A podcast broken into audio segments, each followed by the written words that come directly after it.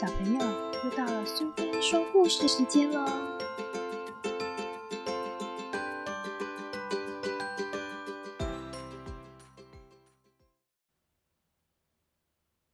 今天我们要讲的故事是《彩虹恐龙》，作者和绘者都是马克思·菲士达，译者是林汉传，由永达图书所出版。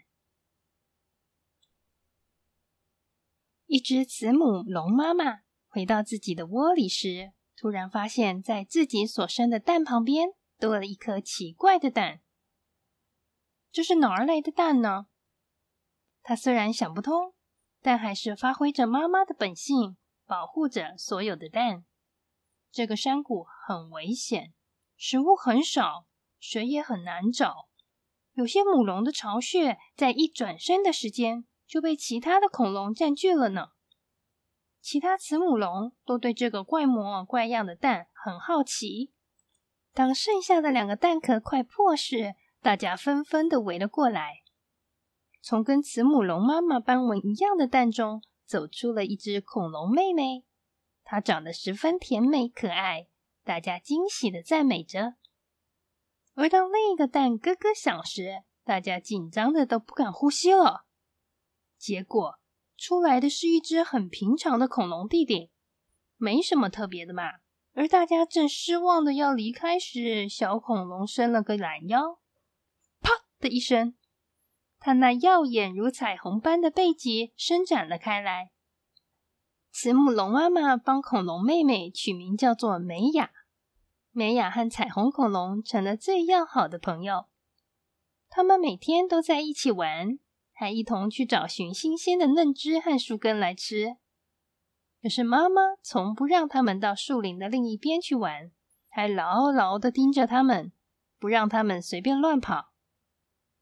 一天晚上，彩虹恐龙对美雅说：“我想我们应该溜出去探一次险。”“不行啦，这附近很危险呢，恐爪龙随时会来抢我们的窝。”而暴龙也会把我们赶到没有水喝的地方哦。”梅雅紧张的说。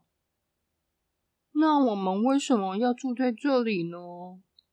彩虹恐龙不明白的问。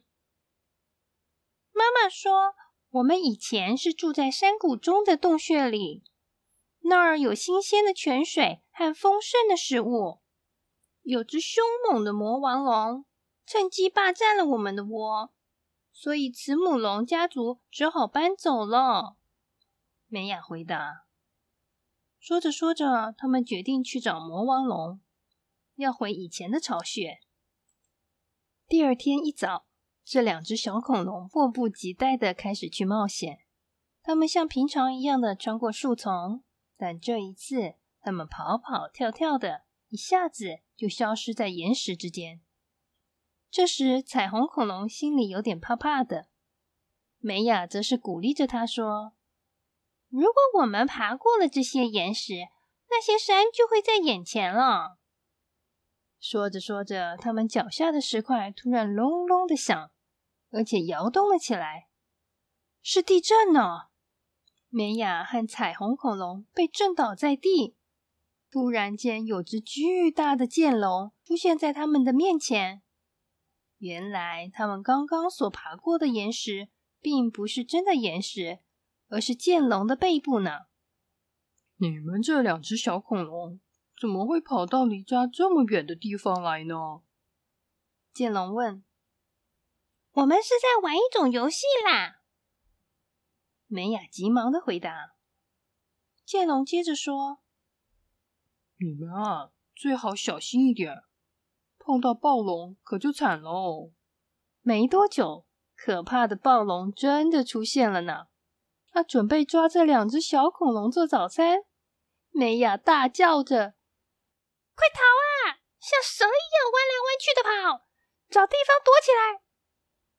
就这样，他们各躲各的。但彩虹恐龙一不小心被阳光照到时，暴龙就会追过来。还好。他找到了安全的洞穴。暴龙横冲直撞的找了好久，实在找着不耐烦了，才又吼又叫的走开。隔了好一会儿，彩虹恐龙觉得应该没问题了，才爬出洞穴去找美雅。这时，美雅也从草丛中跳出来，她对彩虹恐龙说：“啊，好险呐！还好你藏住亮闪闪的背部，才能幸运的脱逃。”彩虹恐龙很高兴自己逃过了一劫，但是经过一整个早上的躲躲藏藏，它已经累坏了。两只小恐龙靠着一根树干，很快的就睡着了。它们睡得正香甜的时候，树干却摇晃了起来。对不起，把你们吵醒了。我的脚啊，被你们压得好麻哦。美雅说。真是不好意思，你可以告诉我们以前慈母龙住在哪里吗？雷龙说：“魔王龙住在那里呢，不过他怕光。现在是白天，还可以过去看看。”说完，他请了两只翼手龙和一只风神翼龙来帮忙。那只力量很大，可以载得动两只小恐龙的风神翼龙说。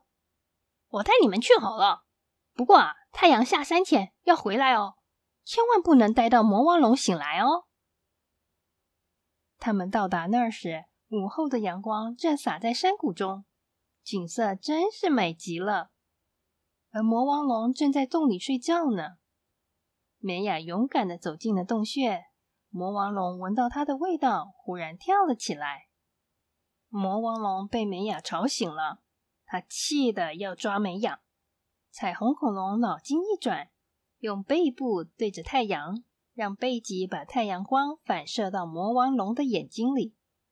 魔王龙尖叫的跑出洞外，没想到外面的光线也那么强，他慌张的越逃越远。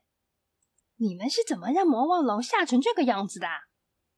风神翼龙惊讶的问。是彩虹恐龙用它那闪闪发亮的背脊办到的，美雅兴奋地说。风神翼龙在他们回去后，两只小恐龙把这个大好消息告诉大家。第二天，慈母龙家族就搬回了老家去住。美雅说：“明天我们可以在这个新的森林中探险。”彩虹恐龙说：“是哦，我们两个可以单独行动了。”而慈母龙妈妈相信，彩虹恐龙闪亮的背脊可以让他们平平安安的。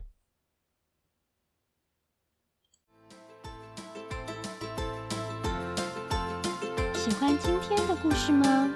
如果你喜欢苏菲说故事时间，别忘了追踪并分享频道哦！